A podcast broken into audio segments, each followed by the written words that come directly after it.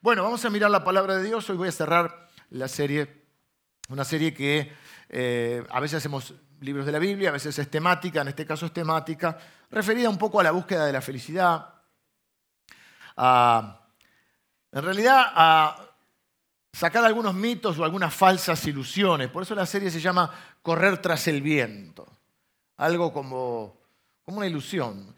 Otra versión, otra traducción puede ser otra explicación querer atrapar el viento.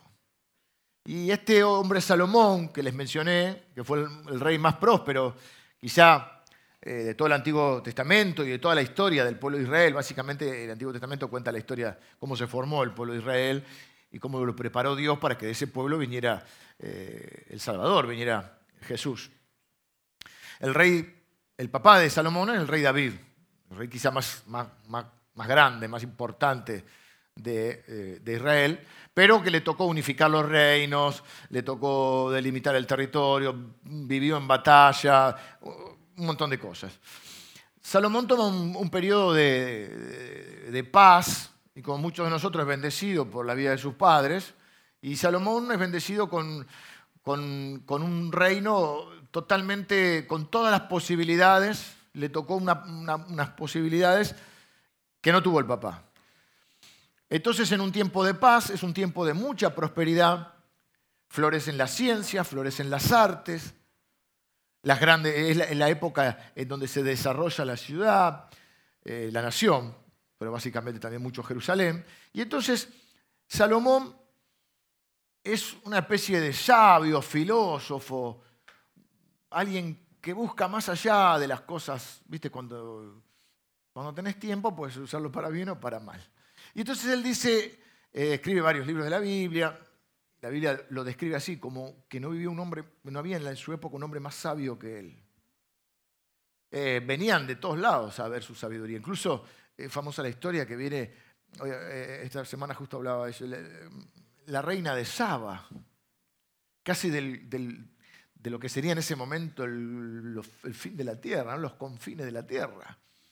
Viene a, hablar, como es era un hombre que, eso es que uno le gustaría eh, escuchar. Y él dice en el libro que se llama Eclesiastés, el libro, es el predicador quiere decir, él dice,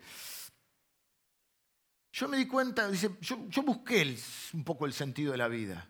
Y entonces nos va a contar capítulo 1 y capítulo 2. Él va a decir, yo busqué, me di cuenta que todos los esfuerzos que el hombre hace son vanidad, una, traducción dice vanidad y aflicción de espíritu, y otra dice son esfuerzos inútiles y son como correr tras el viento.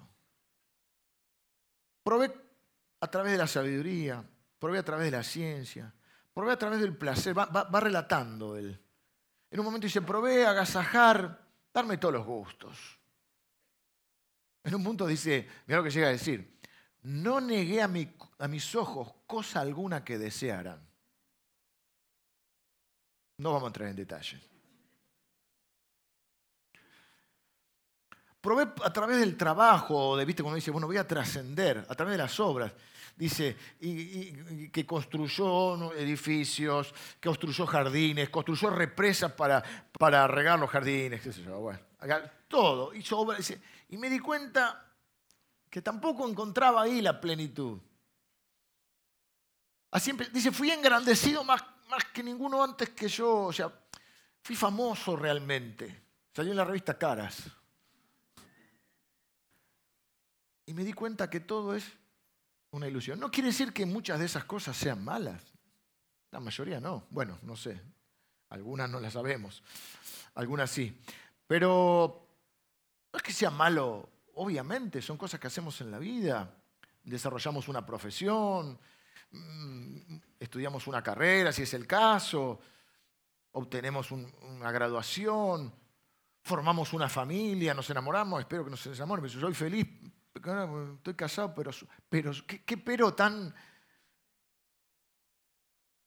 tan extraño a propósito está puesto? ¿no? seré feliz, pero tengo marido, había una obra, ¿no? Que decía, esta es casados pero felices. Qué, sugestivo, ¿no? Lo hicieron a propósito los hermanos, para que hablemos de eso. Cuando me case voy a ser feliz, cuando tenga un hijo voy a ser feliz, Cuando me reciba voy a ser feliz. Cuando compre la casa voy a ser feliz. Cuando cambie el auto. Si sos jovencito, cuando tenga el primer auto. Eh, cuando, cuando ponga el negocio, cuando ponga la empresa, cuando me asciendan en el trabajo. Son todas cosas que sí son buenas. Y los que tenemos algunos años acá, muchas de esas cosas ya las hemos logrado. Y, no, por supuesto que nos traen satisfacción, muchas de ellas nos traen, algunas más, menos, de, acuerdo, algunos este, puso un Lo que está diciendo es, el problema es cuando la búsqueda de eso, la ilusión de creer que una de esas cosas nos va a dar una plenitud y que no conseguimos porque hay una cosa que solo no puede dar Dios, una plenitud que no puede dar Dios. Y que muchas de esas cosas que esperaban prometen mucho y no son tan. No estoy hablando del matrimonio. ¿Cuántas veces? Eh? Es como, eh, hay, hay, dos o tres dichos con respecto a esto. Uno es la carrera de la rata. No sé si escucharon hablar de la carrera, ¿no? Bueno, la carrera de la rata es poner la ratita en una ruedita. Un hámster. Pero le dicen la carrera de la rata. ¿eh? Está, está, es como frase así. O el, famoso fábula del burrito con el palo y la zanahoria, que dicen que así los usaban antiguamente para, para trabajar los campos, ¿no? Siempre queriendo alguna otra zanahoria. Y cuando llegamos a uno, dice, no, lo que pasa que no era esta, me equivoqué, ahora voy por esta. No, no, no, no. Primero pensé que era este, casarme, ahora es separarme. No, pensé que era tener hijos, ahora que tengo hijos tengo más problemas que, antes. Porque no sufrís hasta que tenés hijos, ¿viste? Vos creías que sufrías antes. Ahora que tenés hijos y tu pibe está enfermo, le pasa esto, no, no, no.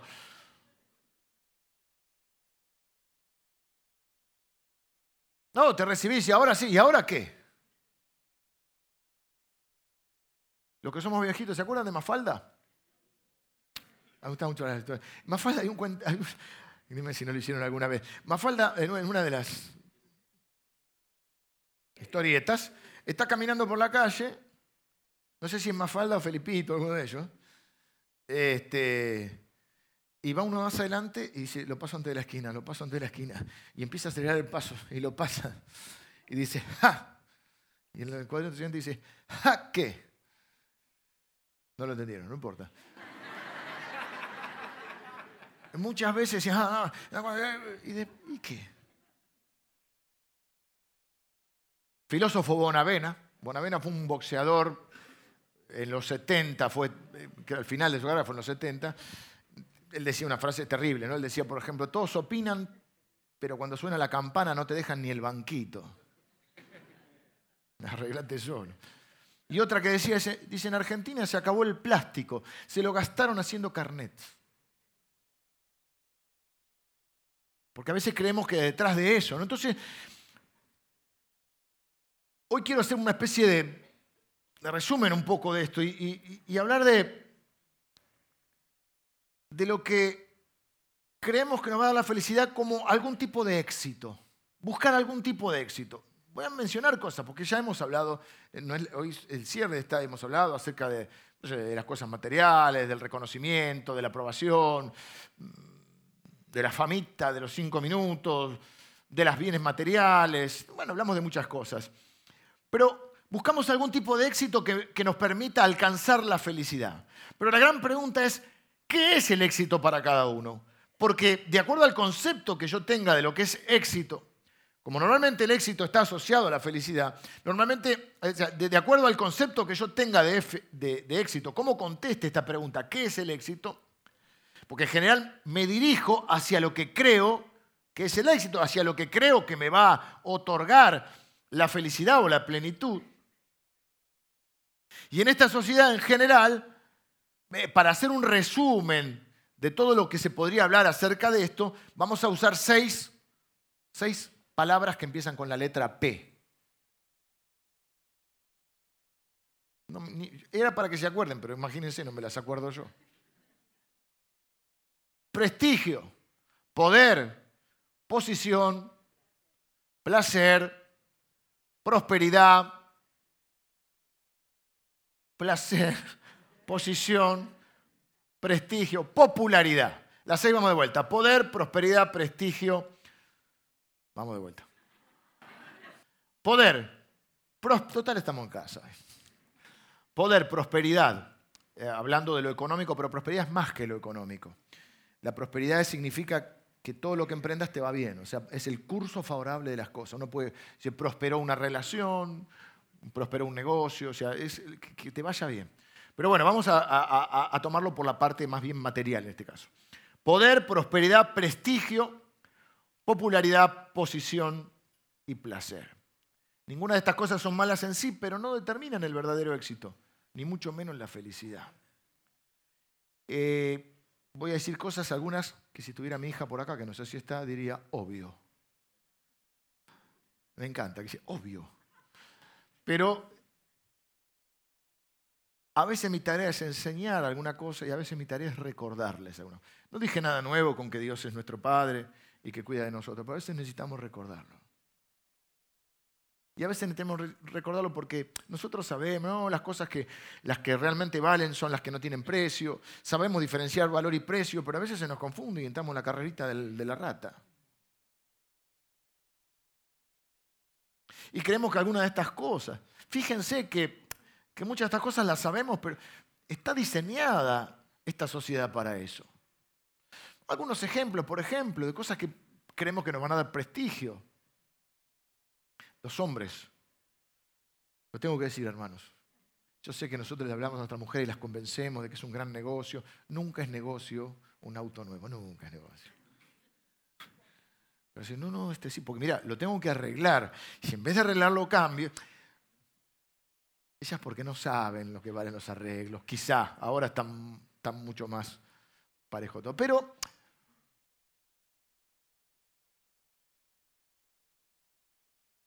quizá pensamos que el éxito está determinado por el modelo del auto que manejamos. No es así. Fíjate vos que no. Y yo que creía que... No. Eh, hay muchas cosas que están. Hoy, hoy para saber la hora nadie necesita un reloj. Yo necesito uno ahí, que me van a poner los hermanos porque ya no. Yo, miro el, reloj, lo miro o en el celular, en la hora, en el celular, o antes lo miraba acá, en un chiquitito, pero ya no lo veo. Entonces, uy, no, tiene el reloj. Eh, debo confesarle, total, no nos, vea nada, no nos ve nadie hoy. Está sin pila. Se clavó a las nueve y media hace como una, no sé y siempre tengo que cambiar la pila. Yo no sé si es porque están juntos. Este es un, reloj que me regalaron hace poco, me regaló un, amigo y bueno, y, lo pongo con otros que están ahí y, sí, sí, sí, se saca la pila, no aguanta la pila. Además, este, tengo otro que también, me parezco un, aprovechador, pero también me lo regaló otro amigo, que no le, no le veo la... Es raro porque es fondo blanco y no, no lo veo, ¿viste? Pero el reloj, todos sabemos que para dar la hora. Es más, de hecho, si no tenés reloj, preguntás. Lo mirás en el celular. Si no tenés celular, preguntás, ¿Señor tiene hora? Cuando te dicen Señor tiene hora, decís, me puse grande. Porque vas por la vida, dices, yo soy un pibe, qué sé yo. Bueno, ya no, pero hace un tiempo. Y de golpe llega el shock cuando viene uno y te dice, por ahí no están así. Señor tiene... Señor.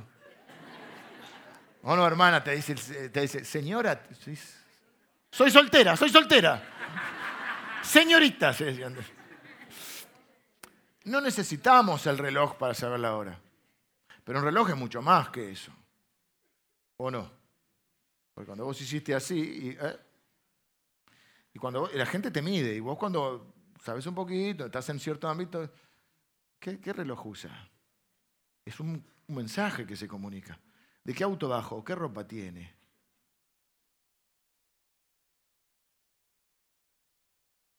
¿Qué celular? Ahora el celular. Convengamos, hay funciones que yo no conozco. Hay muchas que no conozco. Pero los más jóvenes que están acá me dicen, no, no, pero ¿qué diferencia hay, digo yo, entre un iPhone X y un 6? ¿Cómo no lo sabes? La cámara. Entre lo que te pueden tirar siempre es la cámara. La batería que dura más. Pero la cámara, es la cámara. Tampoco le saco foto a. ¿Viste? Tampoco soy. Este, Básicamente, hablar y mandar mensajes, ¿o no? Pero no es lo mismo tener un iPhone 6 que tener un iPhone X. Este no sé ni cuál es, pero...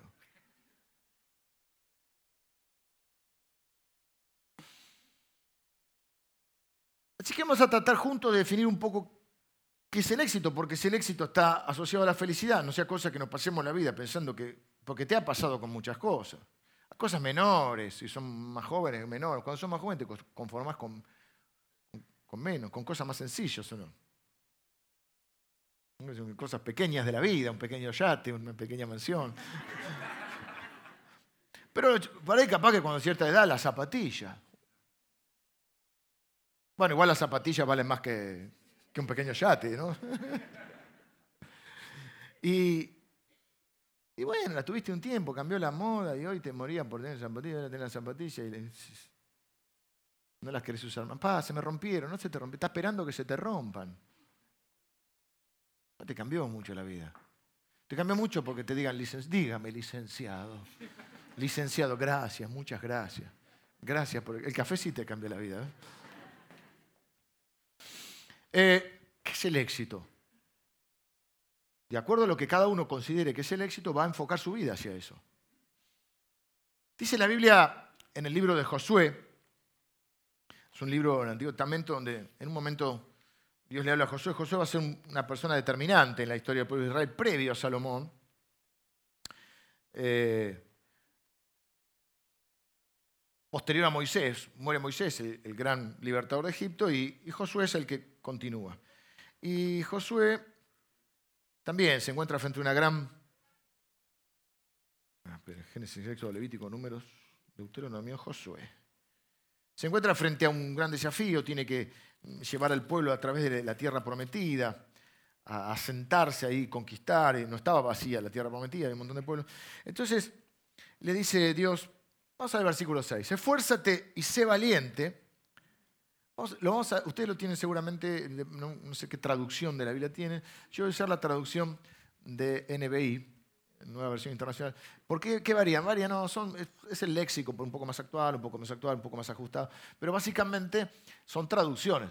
Eh, los originales, obviamente, son en el Antiguo Testamento en hebreo. Y dice: Sé fuerte y valiente, porque tú harás que este pueblo herede la tierra que les prometía a sus antepasados. Lo que conocemos de este pasaje lo sabemos más como esfuérzate y sé valiente porque tú repartirás la tierra. No, te, apartes de la palabra de Dios a la diestra y a la siniestra. Pero yo quiero estar porque justamente aplica eh, la traducción. Solo te pido que tengas mucho valor y firmeza para obedecer toda la ley que mi siervo Moisés te mandó. No te apartes de ella para nada. Solo así tendrás éxito, donde quiera que vayas. O sea que el éxito no está referido a que si nací en Estados Unidos o nací en Argentina. Aunque a veces pueden ser las cosas más fáciles en algún lugar que en otro. Hay muchos hermanos que están con nosotros que son de Venezuela, nacieron en Venezuela. Hay hermanos de Ecuador, hay hermanos de México, hay hermanos de Colombia, hay hermanos de España. Seguramente algún italiano se nos tenemos por acá. No importa dónde hayas nacido, ni siquiera dónde vayas. Solo así tendrás éxito donde quiera que vayas. Eh, la traducción que quizás muchos conocen le dice algo parecido, sé fuerte y valiente para obedecer todo lo que yo te mando. No se apartará, este, dice, ni de tu boca, ni te apartes vos ni a diestra ni a siniestra, o sea, ni a derecha ni a izquierda, camina derechito. Eh, las palabras de este libro, ¿y qué libro es la Biblia? Lo que ellos tenían como la palabra de Dios, nosotros tenemos mucho más completa, porque tenemos la revelación completa que ellos no tenían. Pero aún así, los, los valores, los principios principales los tenían, tenían los diez mandamientos. Entonces, en ese momento le dice, mira, el éxito está ligado, lo, lo, une Dios, el éxito está ligado a la obediencia a Dios. Pero es que si hay que ser valiente para ser prepotente, para ser cacherito. No, no, el éxito está ligado Ah, y la, valentía está ligada a la obediencia. El éxito está ligado a la obediencia a Dios y la obediencia a Dios está manifestada, o la, voluntad de Dios está manifestada en la palabra de Dios. O sea, hay, hoy una correlación o una, relación entre el éxito, obedecer a Dios y la palabra de Dios. Porque la palabra es donde Dios manifiesta su voluntad. Y dice que sólo así tendrás éxito. Es como que Dios preparó todo para que vos puedas tener éxito en esta vida, salgas adelante. Y obviamente ese éxito traiga felicidad y plenitud. Pero ¿qué significa que te vaya bien donde quiera que vayas, que tengas éxito? Eh, la otra va a decir que prosperes en todos tus caminos. Es más, llega a decir en, ese capítulo, como que la idea la, refuerza bastante. Dios en un momento le va a decir, para que te vaya bien en todo lo que emprendas. Véanlo tranquilo después en sus casas. Para que te vaya bien en todo lo que... Pero ¿cómo es que te va bien en todo lo que haces? Ahora, bueno, ¿qué, ¿qué significa también? Que te vaya bien. La Biblia dice que Jesús determinó que el, uno de los propósitos más importantes para nosotros como hijos de Dios es ser testigos. Recibiréis poder cuando venga sobre ustedes el Espíritu Santo y me seréis testigos. Testigo, ¿qué hace un testigo? Da testimonio. ¿De qué? De algo que presenció, de algo que vivenció, de algo que no, puede ser testigo alguien no me contaron. Bueno, eso no sirve. Para ser testigo vos tenés que haber visto, experimentado lo que pasó. Y la Biblia dice que nosotros, Jesús dijo, nosotros estábamos enviados a ser testigos de Dios, testigos de Cristo, de su poder, de su gracia, de su amor. ¿Por qué? Porque lo hemos experimentado. Y testimonio déjame decirte, mi querido amigo, es que te vaya bien. Por supuesto, hay un primer testimonio donde nuestra vida no funcionaba porque estábamos sin Dios, nos encontramos con Dios, nuestra vida dio un cambio, porque la evidencia de un encuentro con, Cristo es el cambio, pero en algún momento tiene que empezar a ir bien. Testimonios que podemos vivir una vida que sea, digamos, anhelada por los demás. No puede ser siempre el testimonio del fracaso. Sí, el fracaso sin Dios, pero en el encuentro, tampoco estoy hablando de espejitos de colores, porque tenemos luchas, tenemos, seguimos teniendo nuestras victorias, nuestros fracasos, pero de una manera distinta de vivir. Y que la gente diga, ¿qué, ¿qué tiene esta persona que puede afrontar la cosa de otra manera? Que puedas formar una familia, que puedas salir adelante vos, que puedas salir adelante tu matrimonio, que puedas salir adelante tus hijos, que puedas salir también adelante económicamente, también es un testimonio de la fidelidad de Dios, de la provisión de Dios. Que puedas atravesar una dificultad de salud con otro temple, con otra fe, con otra manera de enfrentar las cosas. Que te manejes distinto con tus valores, en tu integridad. Eso es testimonio. Y no estemos como los Lelutier, que había uno que decía, yo era un infeliz. Vamos a redefinir la palabra éxito rápido, rápidamente a la luz de la Biblia. Número uno. Ser exitoso es conocer y vivir en los propósitos de Dios. Efesios, el libro de Efesios. Tremendo libro de Efesios. Mucha gente mm, debería leer Efesios para afirmarse en su identidad. Nuestras inseguridades nos, limitan mucho en la vida,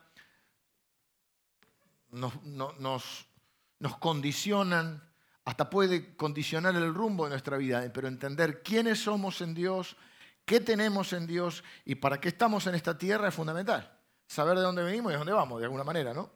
Las dos cosas que nadie puede explicar, salvo los cristianos, de dónde venimos y a dónde vamos.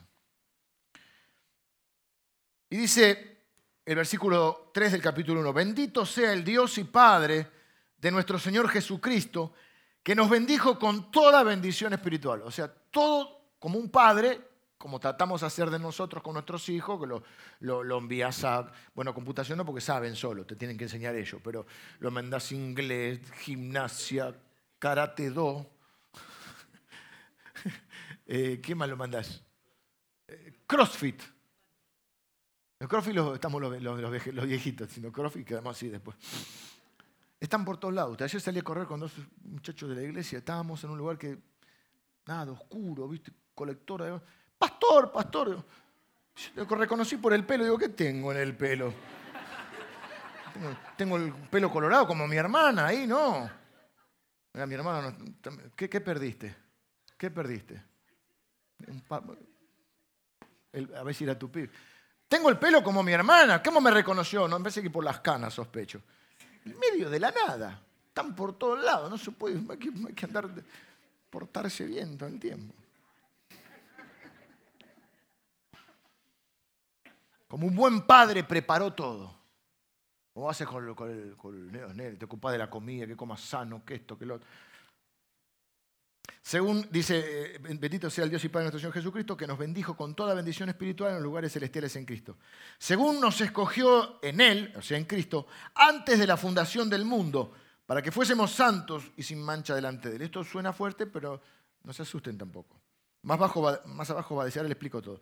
En Él, asimismo, tuvimos herencia, habiendo sido predestinados conforme al propósito del que hace todas las cosas según el designio de su voluntad, a fin de que seamos para alabanza de su gloria, nosotros los que primeramente esperábamos en Cristo. ¿Qué está diciendo?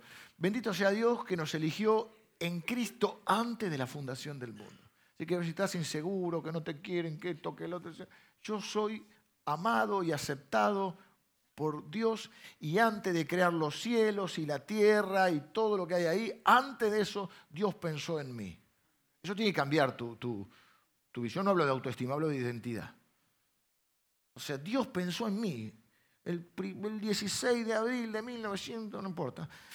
Sí, 70 de 1900 va a venir a esta tierra este muchachito.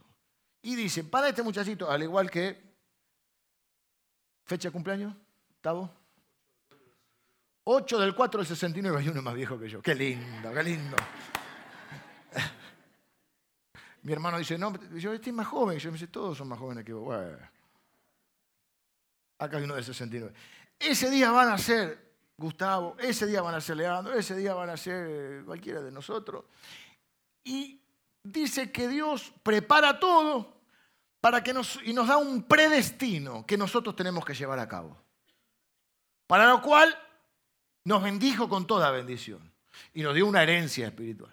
Es decir, todas las cosas que necesitamos en esta vida para llevar a cabo sus propósitos, Dios nos lo dio. Es más, si ustedes siguen leyendo en el capítulo 2, va a decir que Dios preparó de antemano buenas obras para que nosotros hagamos. Es increíble. Y nosotros Dios no me quiere. Vamos, vamos. Aviva, Señor. Dios preparó todo para que vos puedas en esta vida tener éxito. ¿Y qué es el éxito? Dice que todo esto, dice después, lo preparó aquel que según el designio de su voluntad, así porque se le dio la gana, Dios lo hizo para que nosotros fuésemos hechos para alabanza de su gloria. Es decir, que el objetivo final de nuestra vida, final, no final porque sea el último día, sino el objetivo de todo lo que hacemos, el propósito detrás de los propósitos de lo que hacemos es que nosotros vivamos una vida que traiga honor a Dios. Eso es ser testigos de Dios. Que hay una vida que Dios diseñó para cada uno de nosotros. Y yo te estoy mostrando con mi vida que Dios tiene un diseño para la tuya. El objetivo final es traer honor a Dios, alabanza de su gloria, para que Dios sea honrado o glorificado, como quiera decir. Entonces, en cada área de mi vida, en mi trabajo, en mi paternidad, en mi esposidad, en mi hijacidad. En cada, es como hijo, como padre, como esposo, como empresario, como comerciante, como empleado, como obrero, como estudiante, como amigo, como vecino, que yo sea una persona, no perfecto, pero una persona que honre a Dios. Ese es el propósito final detrás de todos los propósitos. Entonces, empieza a cambiar el panorama de lo que es ser exitoso, porque no tiene nada que ver con ser famoso o con el auto que manejo o con la ropa que tengo o, o porque tengo mis cinco minutos de fama o porque tengo tantos seguidores en Instagram. ¿Seguidores son los de Instagram? La persona que está caminando en la voluntad de Dios para lo cual se requiere valentía y fe para tener en obediencia a Dios, éxito, voluntad de Dios, su palabra. Es una persona exitosa, así que no digas que no sos exitoso si estás caminando en, en los designios de Dios. Por supuesto no sabemos todos los designios de Dios, pero donde Dios me puso, con lo que Dios me dio, yo estoy viviendo en la mayor coherencia que puedo, en la mayor integridad que puedo, tratando de traer honor a Dios en mis tratos comerciales, En cada área. Y en mi casa. Pero en mi casa ahora vuelvo. ¿Para qué? Ahora vuelvo.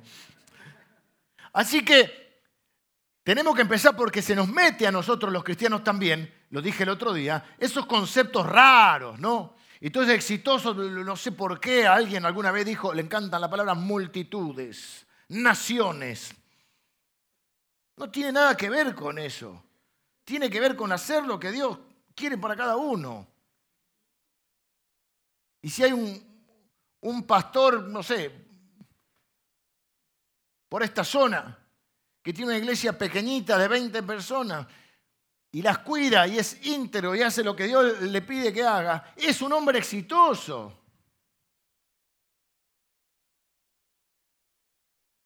Y vos, eh, eh, esa es la hermosura del reino de Dios, en tu lugar, con tu contexto, con tu historia, con tus posibilidades. Vos podés ser exitoso haciendo lo que hoy te toca hacer en cada área de tu vida, pues, en, tu paternidad, en tu maternidad, en tu matrimonio, con tus hijos, en tu trabajo, en tu profesión, en, lo, lo que sos y en lo que haces. No te compares con nadie. Saquemos esos parámetros que son dañinos y negativos, porque no son los parámetros de Dios. Le voy a mostrar un, alguien que conocí que es exitoso para mí. Tenemos la foto, si no lo... ¿Sí? Mira, Dani, les muestro mi amigo José. El de gorra también es exitoso, pero ese es otro amigo, ese es Hernán. Ese, el veterinario Hernán. Pero sé que... no vamos a hacer broma, después te hago. Te digo un comentario, después te hago una broma. Que Al lado de... ¿Cuál es José? José es el de remera blanca. José no va a salir en la revista Cara, ni siquiera va a salir en las revistas cristianas. Porque hay un mundillo, ¿no? No va, no tiene títulos así. No es arcángel, apóstol. No sé qué es José. Eh, José. Para nosotros José. José nació. Ahí ya está más, más cheto, ¿eh? Fíjate. Ha pintado la José nació entre los huichís.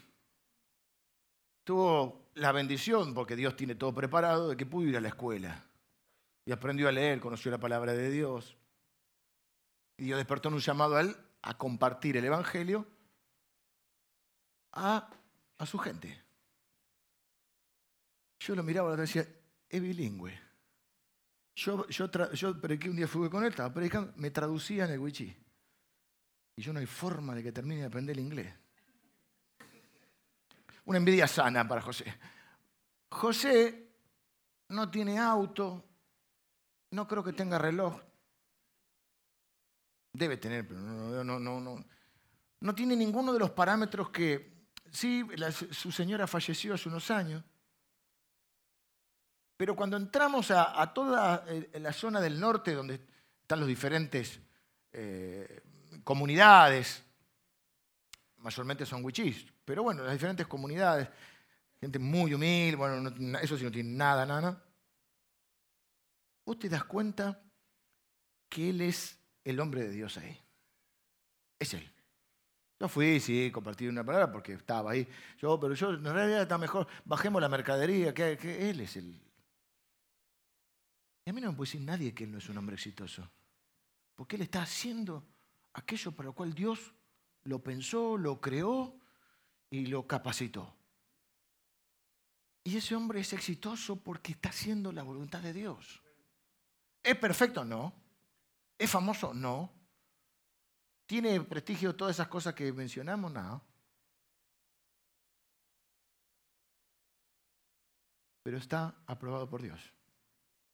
Y yo creo que ese debería ser el punto inicial de nuestro concepto de éxito.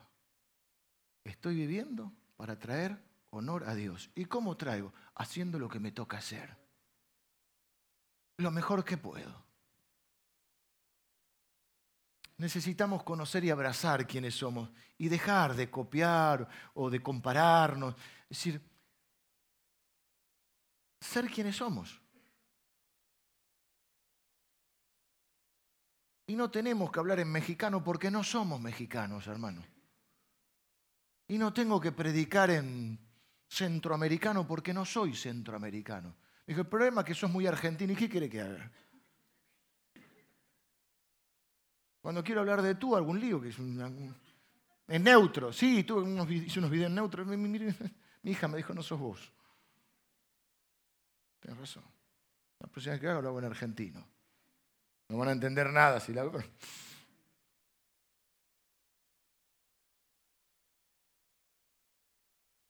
No importa si tiene la zapatilla de marca. Segundo parámetro para ir acortando.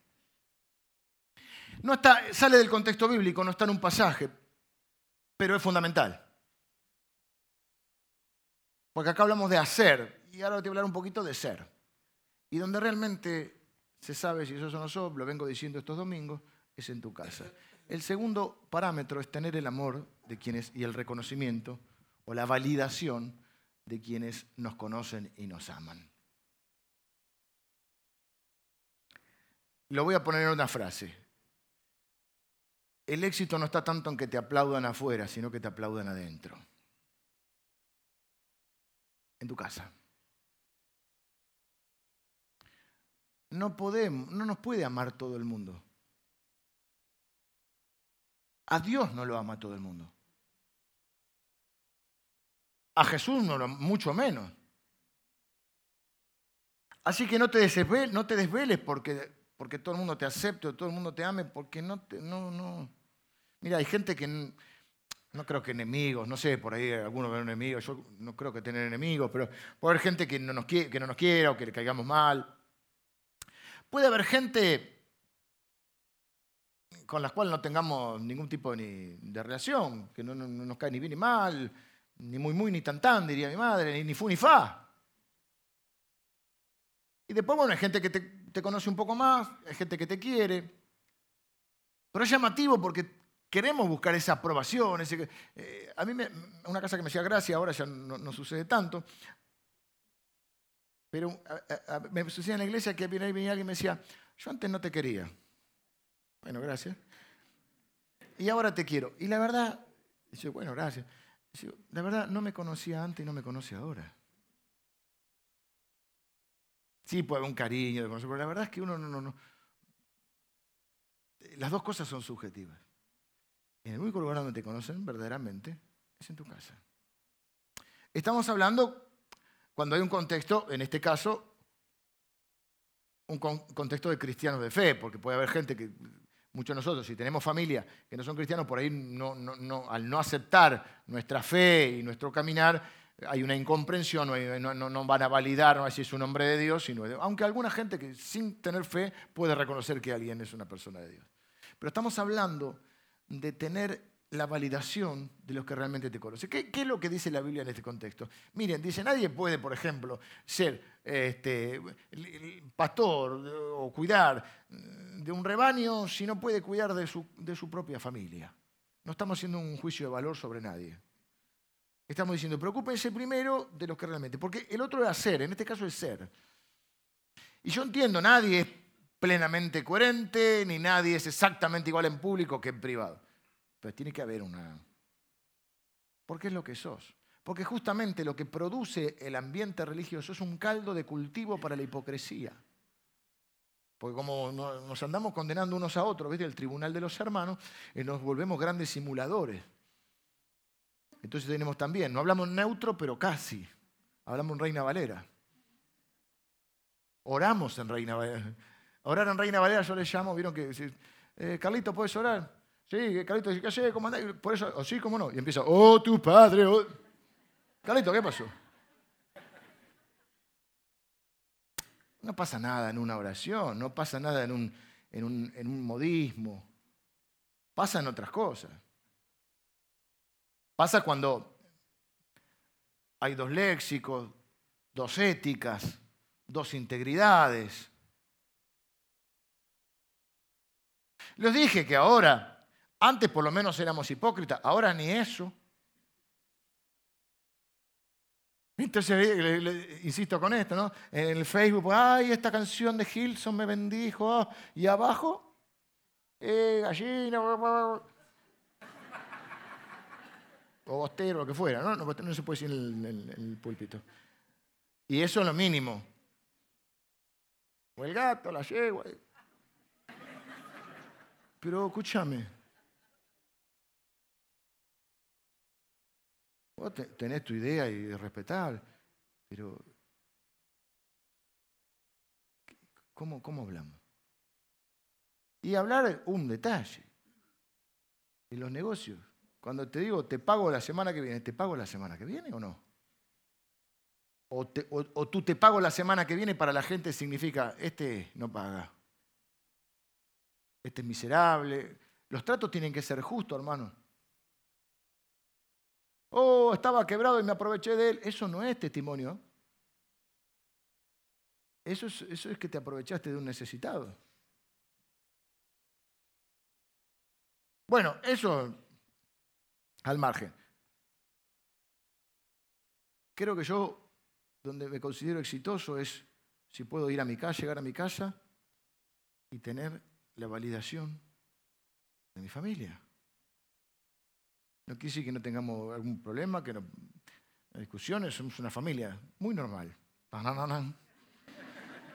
Yo le dije, yo no voy, el, el, viernes con Lili nos pidieron que compartamos en la reunión de matrimonio, no nos vamos a sentar acá como los Flanders a decir que estamos todo el día diciendo versículos bíblicos.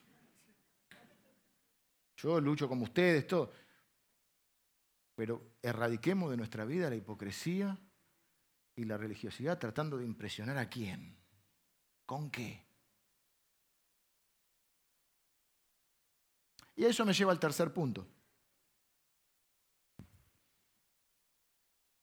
El segundo parámetro entonces dijimos es bueno tener la validación, el amor, ser reconocido y amado entre comillas, no por multitudes, sino por lo de mi casa.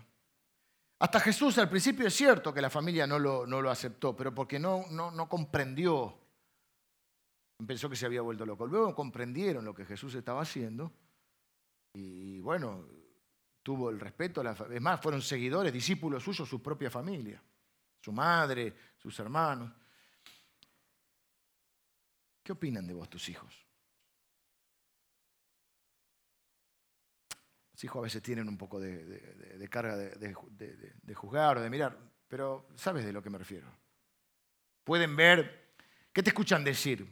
Pueden ver que lo que decís afuera lo decís adentro. Pueden ver que lo que proclamás como tus convicciones o tus valores son los que ejerces en tu casa. Si no, ¿Qué te sirve?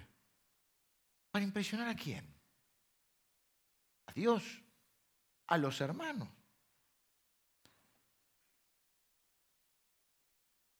Y esto lo digo muy importante, ¿saben por qué? Porque total estamos en casa hoy. Porque esto parece, muchos de ustedes decir, obvio. Y yo les diría como mi hija, ¿obvio qué? Como le digo, esto es muy importante. Porque si no, porque si no fuera si no fuera tan común, ¿por qué pasa tanto? ¿Por qué lo vemos tanto? ¿Por qué vemos tanta inconsistencia? ¿Por qué vemos tanto ¿Por, ¿Por qué, si hay algo claro, es que el ambiente religioso es un ambiente de, nos ponemos máscaras, caretas o no sé cómo quieran llamarle, para dar la idea de un matrimonio perfecto, del gran padre ¿de qué te sirve? Si no tenés el respeto de los que realmente saben si sos buen padre o no sos buen padre. ¿Qué va a hacer el esfuerzo para impresionarme a mí? A ver quién tiene la Biblia más grande.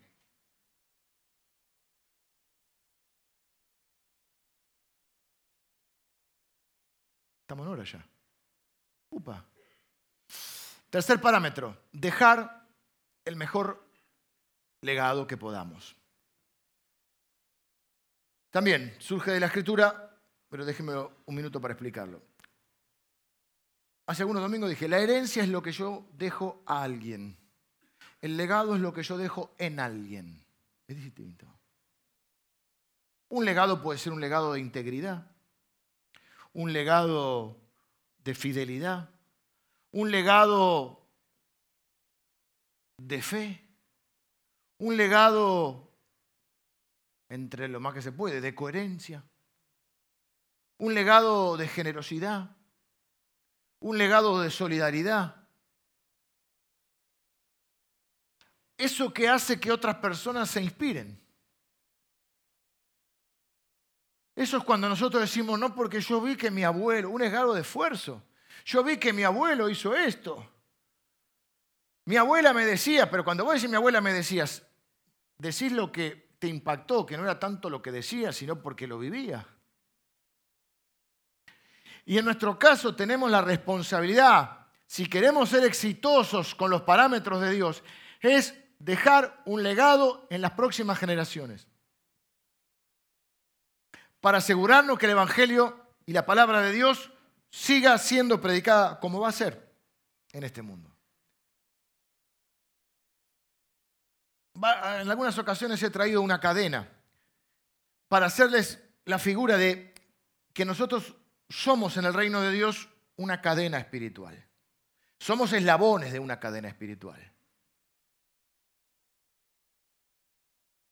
Y que así como hay gente que nos precedió, por eso nos gusta celebrar los aniversarios, no nos olvidamos de que estamos acá porque alguien estuvo antes. Y estamos trabajando para la posteridad, ¿no?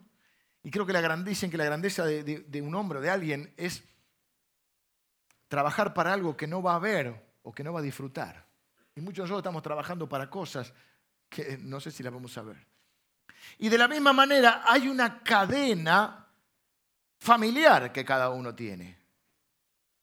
En esa cadena familiar uno es un eslabón, por eso acá sabemos que nuestros padres, nuestros abuelos, que vinieron de tierras lejanas, la mayoría, con historias raras, extrañas, de película diríamos. Y hoy nos toca estar acá y algunos ya tenemos hijos y algunos ya tienen nietos. Y me asombraba esto, que en esa cadena familiar, que también es una cadena espiritual, algunos de ustedes son el primer eslabón espiritual de esa cadena. Traducido es, algunos de ustedes son los primeros cristianos de sus familias. Y ustedes tienen el honor y la responsabilidad, pero el honor de haber, si viven en el éxito de Dios, de cambiar el destino de toda la descendencia. Esto es tremendo. Es decir, algunos de ustedes no los van a ver acá en la tierra, pero en el cielo se van a encontrar con gente que lleve su apellido y que conoció a Dios o a Cristo porque un día ustedes conocieron a Cristo.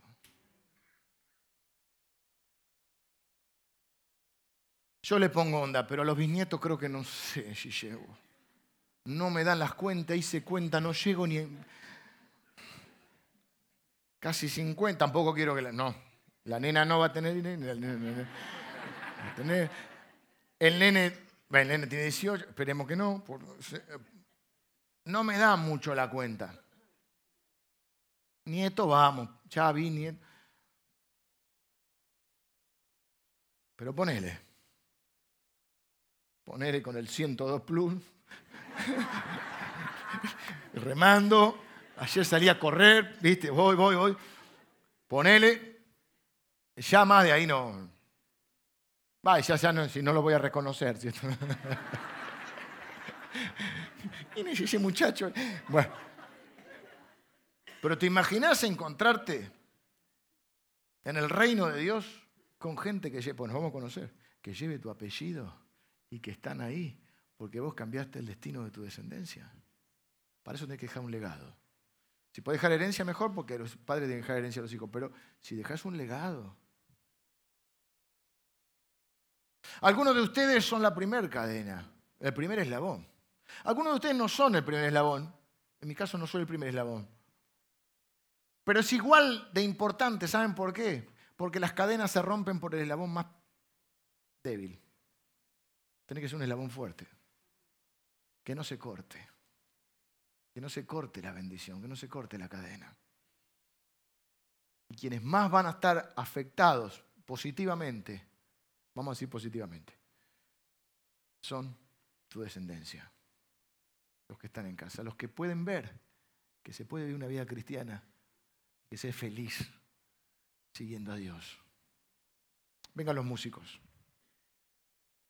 Los solteros pueden pensar que este no es, no es un tema para ellos. Quizá hay solteros que dicen, no, bueno, pueden minimizar el impacto que tiene su legado. No, no, porque en primera instancia mencioné la cadena espiritual del reino de Dios. Después fui a la, de la familia.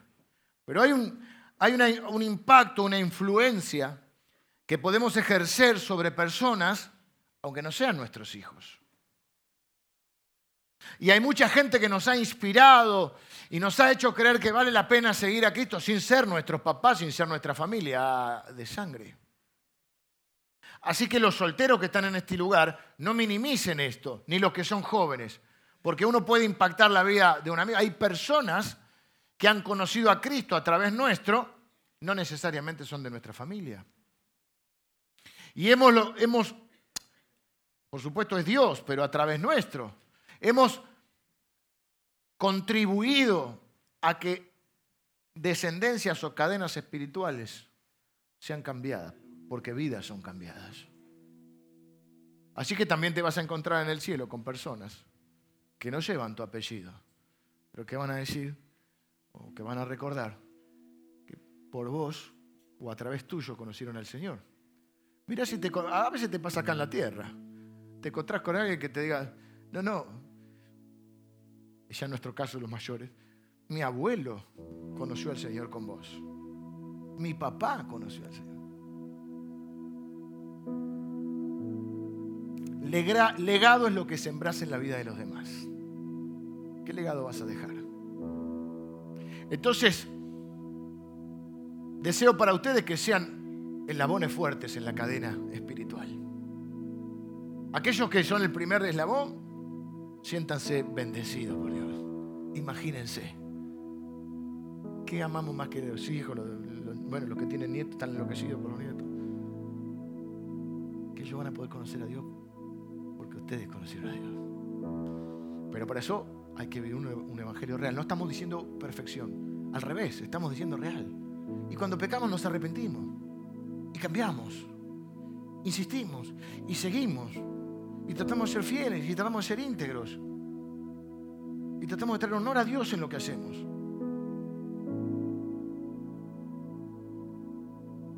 Legado es lo que sembrás en los demás pasaré por este mundo una sola vez. Si hay alguna palabra bondadosa que yo pueda pronunciar, alguna noble acción que yo pueda efectuar, diga yo esa palabra, haga yo esa acción, pues no pasaré más por aquí. Esto lo dijo William Morris, un hermano en la fe que nos precedió. Y otro hermano en la fe dijo esto, una oración, miren qué linda. Señor, hazme un instrumento de tu paz. Donde haya odio, ponga yo amor.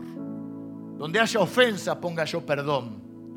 Donde haya discordia, ponga yo armonía. Donde haya error, ponga yo verdad. Donde haya duda, ponga yo la fe. Donde haya desesperación, ponga yo esperanza. Donde haya tinieblas, ponga yo la luz. Donde haya tristeza, ponga yo alegría. Oh Señor, que no me empeñe tanto en ser consolado como en consolar en ser comprendido como en comprender, en ser amado como en amar.